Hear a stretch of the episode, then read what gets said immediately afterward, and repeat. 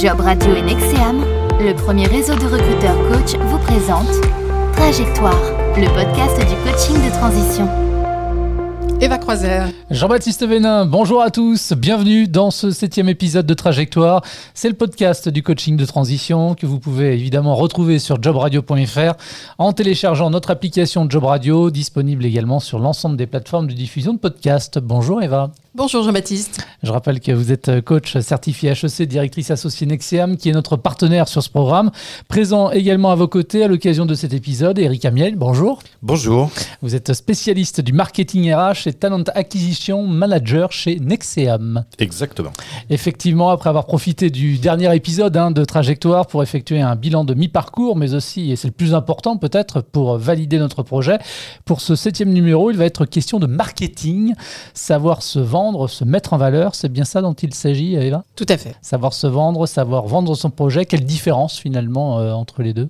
Se vendre, c'est en tout cas mettre en avant et mettre en valeur euh, ses compétences, son expérience euh, et, montrer en quoi ils correspondent, en tout cas au, poste recherché. C'est en effet un document d'identité professionnelle essentiel. Et pour aider euh, à se vendre, on va naturellement s'appuyer en premier lieu euh, sur son CV. Et puis avec Eric, on verra euh, ensuite comment se servir des réseaux sociaux et notamment du fameux réseau social LinkedIn. Le CV doit nous permettre, en nous présentant au travers notamment de nos différentes expériences et parcours de formation, de répondre à une offre d'emploi ou de postuler de façon spontanée. Avant de nous donner quelques conseils sur le CV, pourquoi, Eva, cet outil reste important en 2020 à l'heure justement des réseaux sociaux?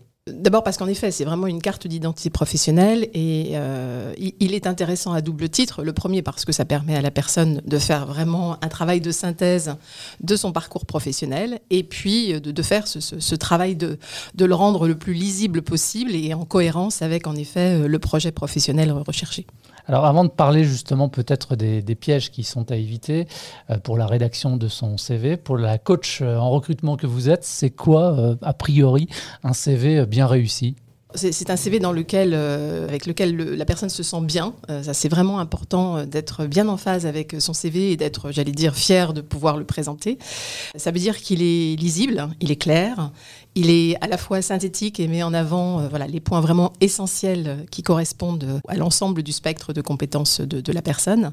Et puis, euh, le CV doit aussi, et ça c'est toujours plus compliqué, être unique. C'est-à-dire qu'il doit pouvoir être le témoin unique de l'expérience de la personne. Alors, selon que vous êtes euh, jeune diplômé ou senior actif, ayant multiplié les emplois ou n'ayant qu'une ou deux, euh, par exemple, très longue expérience, le CV sera forcément euh, différent dans son approche et sa réalisation. Par quoi faut-il commencer quand on veut faire ou refaire son CV ce qui est important dans un premier temps, c'est vraiment de sortir du, cadre euh, souvent imposé euh, par le format du CV.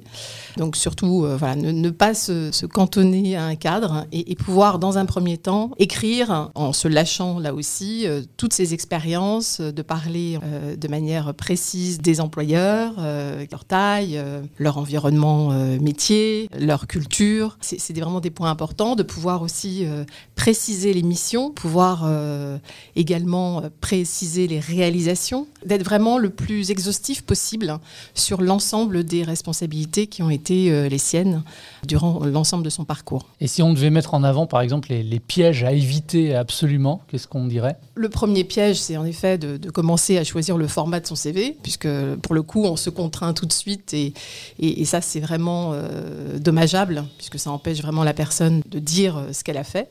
Donc euh, surtout ne pas commencer euh, euh, par choisir le joli CV, le beau format. Euh, donc voilà, de privilégier la forme dans un premier temps au fond. Ensuite, et ça c'est euh, souvent le, cas, on s'en aperçoit euh, en tant que recruteur, c'est que les candidats ont tendance à, à partir du moment où ils sont à nouveau en recherche, à rajouter une brique à leur ancien CV. Or, il s'est passé 3, 4 ans, voire plus parfois, entre l'expérience précédente et, l'actuelle. Et donc, la personne a évolué, la personne voilà, est plus mature, a une vision différente aussi voilà, de, son activité, a, enrichi son expérience, et puis surtout a un nouveau projet professionnel. Donc euh, il faut que le CV soit vraiment un support et un soutien dans la valorisation de son nouveau projet. Alors moi j'ai souvent entendu dire qu'il fallait euh, aller aussi droit à l'essentiel et la fameuse page, en tout cas le CV qui devait tenir en une seule page, ça vous n'êtes pas d'accord avec ça vous? Non, euh, je ne suis pas d'accord parce qu'on ne peut pas euh, voilà, euh, se priver de dire des choses importantes quand on a 20 ans d'expérience professionnelle et que un CV est beaucoup plus lisible sur deux pages si on a des choses intéressantes et, précises et factuelles à, évoquer. Et je trouve que s'enfermer sur le carcan en effet d'une page est, est, dommageable. Après, pour un débutant, un junior, quelqu'un qui a 3-5 ans d'expérience professionnelle, oui, ça s'entend mais quelqu'un voilà, qui exerce des responsabilités de direction générale, direction commerciale, ou, même voilà, des, responsables achats euh, et qui a 20 ans d'expérience, il y a vraiment de quoi euh, nourrir deux pages. Et, le recruteur a besoin d'avoir mmh. des éléments. Important d'insister aussi, j'imagine, sur euh, nos compétences, compétences clés, euh, que ce soit les hard skills ou les fameux soft skills. Oui, alors ça, c'est en effet dans un, deuxième temps, une fois qu'on a répertorié l'ensemble de son parcours. Ce qui est intéressant, c'est de pouvoir faire ce travail de synthèse. Donc évidemment, il faut, il faut en arriver à la deuxième étape qui est d'alléger euh, le, ce CV sur un format voilà, plus, plus, plus synthétique. Oui, que ce ne soit pas un bouquin, quoi. Voilà. Donc c'est vrai que deux, trois pages, voilà, c'est c'est bien. Grand max. Grand max. Parfois, on voit des CV, notamment dans l'informatique, qui en font 5 ou 6. Euh, ça peut être indigeste. Hmm. Mais en effet, de pouvoir faire ce travail de synthèse et de mettre en lumière, in fine, les compétences euh, qui sont vraiment les compétences clés de la personne, que l'on retrouve finalement en fil rouge de, son parcours. Et de pouvoir les valoriser, souvent d'ailleurs euh, au début du CV, pour que le recruteur ait vraiment une lecture à plusieurs niveaux du CV, d'avoir vraiment une vision très claire des compétences clés, telles qu'en tout cas euh, le candidat les identifie et telles qu'il les valorise. Et puis ensuite de pouvoir aller un peu plus loin dans le parcours si elles correspondent au, poste, aux compétences euh, recherchées. Alors tiens, je voudrais avoir votre avis à tous les deux, par exemple, euh, photo ou pas photo sur son CV, Eva? Alors pour, pour moi, le, CV, euh, c'est avant tout un support euh, qui doit être le plus factuel possible, le plus objectif possible. Et la photo, pour le coup, risque d'être à double tranchant parce que euh, le, recruteur, c'est un être humain qui peut avoir des a priori. Et si la photo ne fait pas l'unanimité dans l'entourage de la personne, il faut peut-être éviter. Eric Moi, je suis pas tout à fait d'accord avec Eva. Je pense que c'est aujourd'hui, c'est un élément indispensable. Et, et justement, c'est-à-dire que le CV est, on va dire, euh, un livre ouvert euh, sur la personne et il faut pas avoir peur euh, de qui on est justement. Et je crois que la photo euh, va apporter une, dimension supplémentaire et va permettre finalement au recruteur ou à l'opérationnel qui a le CV entre les mains de se projeter assez facilement. Après là où je, rejoins Eva c'est sur la partie des biais cognitifs et autres sur les photos. Mais il faut espérer heureusement que le monde bouge le monde change et que, et que les, générations de, recruteurs aujourd'hui euh, ont dépassé euh, les peurs euh, de nos anciens. Est-ce qu'on doit faire figurer son statut marital? Tiens, continuez. Oui, oui, je crois que l'objectif du CV, c'est que pour le recruteur, il ait une vision, je dirais, à 360 degrés du, candidat. Eva? Oui, c'est vrai qu'on a, on a tendance aujourd'hui à avoir des CV qui sont complètement épurés. il n'y a même plus les adresses, il n'y a plus en effet le, statut, alors que quelqu'un qui, a des enfants et quelqu'un qui n'en a pas, enfin voilà, ça donne de l'information. Et quand on parlait d'un CV qui, qui dit qui on est, eh bien, on est aussi euh, des parents, on est aussi, euh, ou pas d'ailleurs, euh, mais voilà, je pense que c'est des informations qui sont intéressantes. Est-ce qu'il faut mentionner ces prétentions salariales sur un CV Non. Non, non, c'est pas le pas le sujet. Dans certains réseaux ou CVTech, on, on vous propose de mettre une fourchette de salaire, mais dans le CV, non. Tout dépend des, des, postes, des entreprises, et ça, ça risque d'être enfermant. Donc non. Eric oui, non, mais je, rejoins Eva. Je crois que c'est quelque chose. Enfin, encore une fois, euh, même si l'argent est important, euh, c'est pas le, premier, euh, la première pierre finalement du, recrutement. Ce qui est important, c'est voilà que les ADN prennent. La question qui tue, est-ce que l'on peut mentir sur son CV Non. non, c'est mal. C'est mal. Euh, voilà, je pense qu'il faut revendiquer qui on est, euh, pouvoir le valoriser, euh, mais il n'y a pas besoin de mentir. Moi qui travaille sur la partie marketing, je pense que alors c'est pas la notion de mensonge, c'est la notion d'enjoliver les choses. Oui, on est tous passés à un moment donné entre les mailles du filet, et très clairement, on est quand même dans une relation de vente, c'est-à-dire que le candidat se vend, l'entreprise se vend pour faire en sorte qu'à un moment donné, il y ait un business qui se crée. Donc oui, enfin, je, crois qu'il ne faut pas mentir parce que derrière, en effet, ça peut apporter euh, des contraintes et puis surtout, on peut se faire licencier hein, si, euh, si on a menti sur, sur son CV parfois. Donc autant être le plus transparent possible. Pour autant, voilà, il faut être droit dans ses bottes et, carré et, et c'est vrai enjoliver un petit peu les choses parce qu'on est dans un processus de vente. Le CV original, ça peut marcher ça aussi? Quelque chose avec une mise en page créative, de l'humour oui, c'est vrai que nous, on en voit passer euh, de toutes les couleurs, évidemment. Hein. Euh, mais c'est vrai qu'entre euh, une danseuse qui veut être recrutée au Crazy Horse et un DRH qui veut rentrer dans une boîte du CAC 40, évidemment, on, est, on va faire un CV adapté. Après, là où il faut faire attention, on a déjà eu entre nos mains des CV de jeunes hommes et de jeunes femmes légèrement déshabillés avec une photo pleine page et avec un CV derrière voilà, encore une fois, attention à, euh, ce que vous faites. Euh, on est quand même dans un processus où euh, on est des professionnels et, donc il faut, être, il faut être carré. Et ce petit jeune-là que vous allez entendre, est-ce que vous voudriez le, recruter? Et je suis diplômé et je veux travailler. Mais qu'est-ce que t'attends? Recrute-moi bon sang, je suis dynamique. J'ai l'esprit d'équipe, j'ai de l'ambition et de la motivation. Pourquoi tu cherches des gens avec de l'expérience? Oui, de l'expérience et opérationnel. Moi, niveau salaire, je veux que d'aller, je suis junior. Oui, je suis junior et opérationnel. Bah, C'est-à-dire qu'on a un peu de mal à comprendre ce qu'il veut exactement, même si évidemment on a compris qu'il voulait travailler, mais euh, on ne sait pas ce qu'il fait en fait ce garçon. C'est intéressant Jean-Baptiste cet exemple, euh, euh, parce qu'en effet, pour les, les, candidats qui évoquent leurs soft skills sur leur CV, je leur dis laissez le recruteur faire son travail et, qu'en effet mettre sur son CV je suis dynamique, rigoureux et très curieux, franchement. Euh, on enfonce des portes ouvertes. Normalement, c'est logique. C'est pas, pas, pas, la place. Mmh, mmh. Bon, on va parler maintenant des réseaux sociaux, notamment de LinkedIn. Mais juste avant, en préparant cet épisode, à aucun moment vous n'avez évoqué euh, la lettre de motivation. Pour quelle raison? C'est devenu euh, has-been? Asbin, euh, là encore, tout dépend euh, de la demande du recruteur. Hein. Il y a des recruteurs qui, tiennent absolument encore euh, aux lettres de motivation. Maintenant, il est clair qu'avec les réseaux sociaux et, toutes les, les CVTech, etc., c'est vrai qu'aujourd'hui, la lettre de motivation est vraiment secondaire par rapport au CV et les job boards ont donné aussi aux recruteurs beaucoup de, travail supplémentaire hein, puisqu'aujourd'hui il suffit de cliquer sur un bouton pour pour envoyer sa candidature et chaque candidature doit être lue et traitée. Donc euh, c'est vrai que si on rajoute euh, la lecture euh, d'une lettre de motivation qui quand même souvent est un résumé synthétique du CV avec quelques phrases d'introduction, Bon, ou de conclusion aussi. Je vous prie d'agréer mes salutations les plus distinguées. Voilà.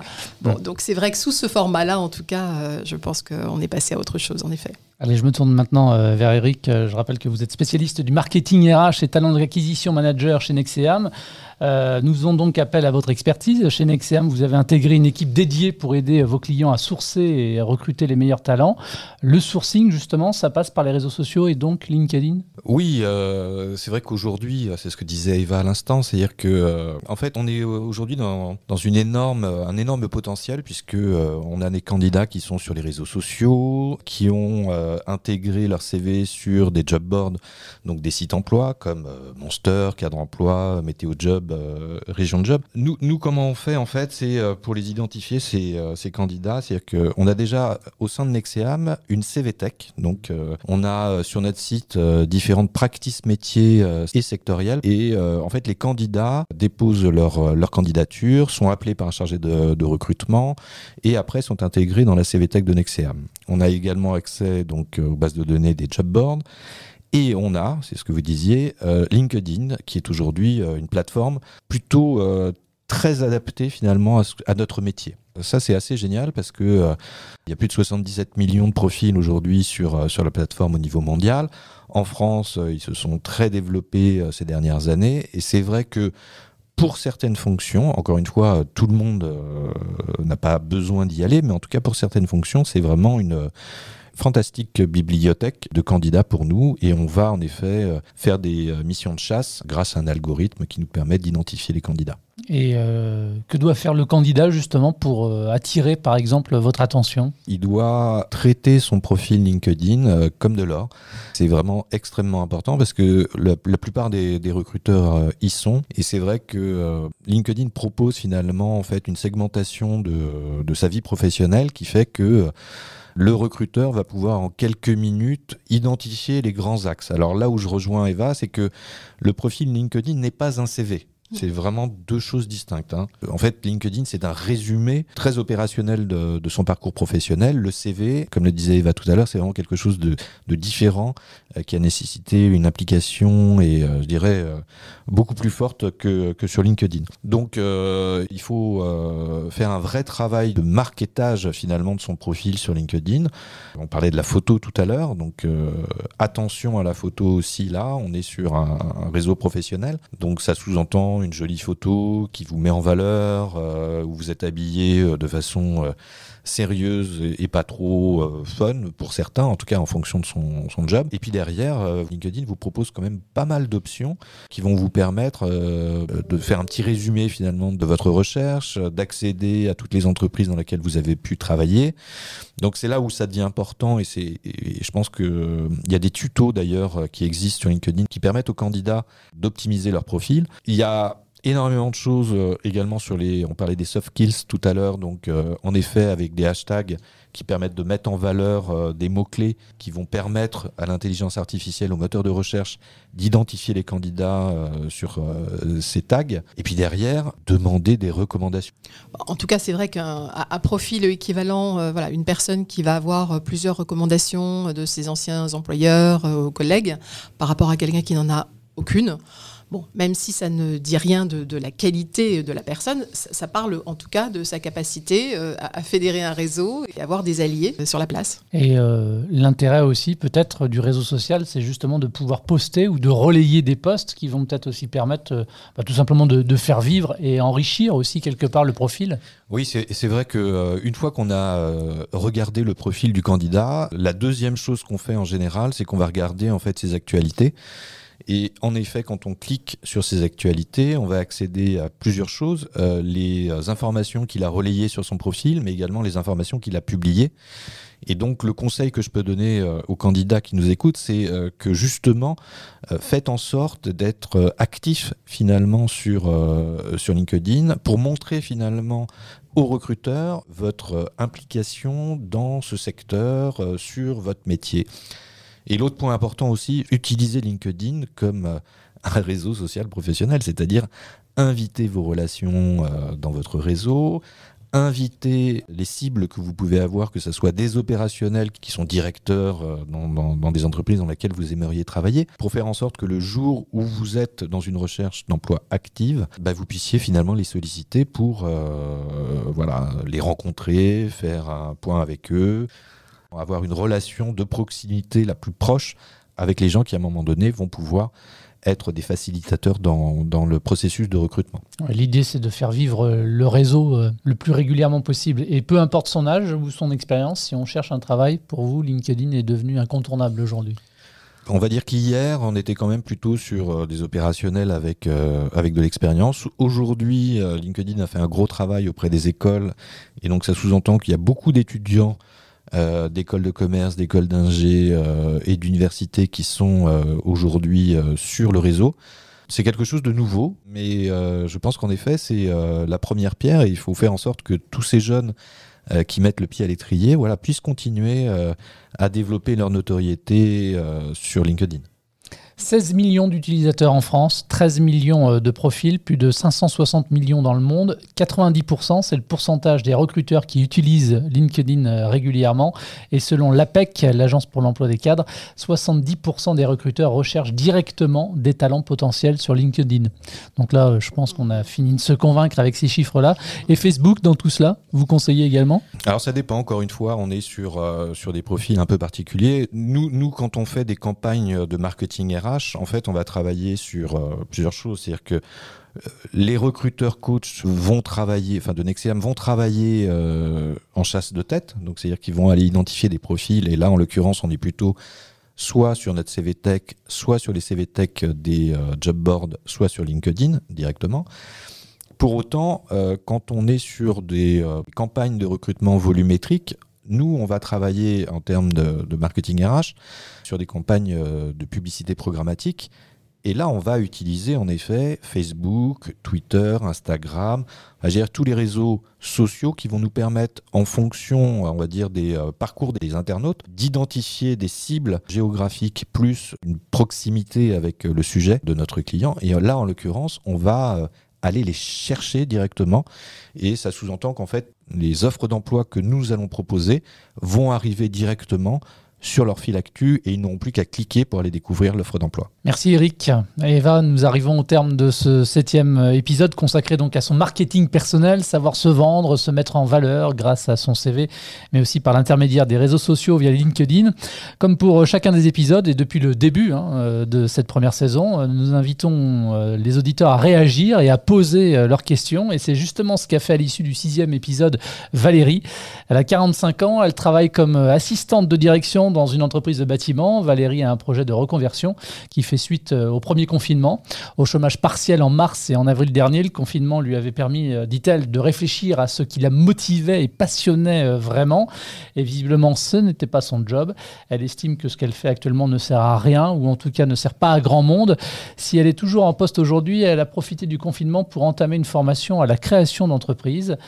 passionnée de pâtisserie, elle souhaiterait ouvrir un site internet et boutique en ligne pour donner des cours de pâtisserie elle recevrait également dans un atelier des apprentis pâtissiers souhaitant réaliser euh, ses recettes.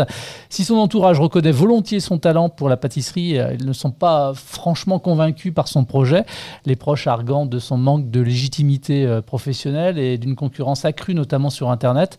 Alors Valérie, du coup, elle ne sait pas comment finalement et auprès de qui elle pourrait valider son projet.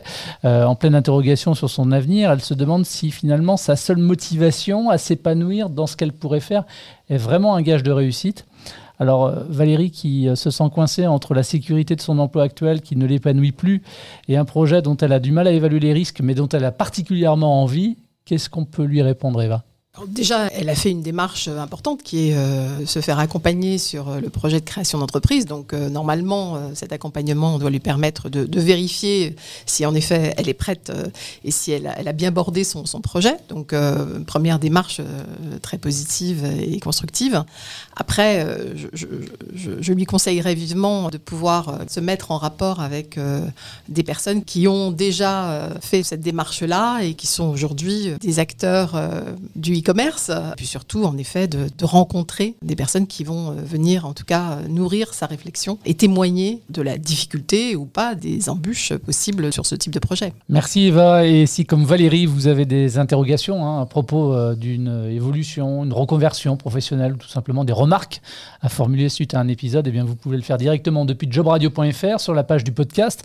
Il y a un formulaire juste en dessous de l'émission où vous pouvez poser toutes vos questions. Réponse évidemment à l'occasion du prochain épisode. Ce sera le huitième et dernier épisode déjà, Eva. Le temps passe vite. Du coup, ce sera quoi le, thème de cet ultime épisode de cette première saison? Tout, ce travail euh, accompli dans le cadre du, coaching de transition professionnelle, euh, c'est en effet pour pouvoir euh, trouver son job. Et donc la phase cruciale et, dernière phase, c'est en effet comment faire pour pouvoir être confirmé dans son poste et avoir une intégration réussie hein, et comment se donner le maximum de chances pour réussir cette phase cruciale. Merci Eva. Merci Eric. Merci Eric. Merci. Merci Jean-Baptiste. Ça s'appelle Trajectoire, c'est le podcast du coaching de transition. Merci de votre fidélité et à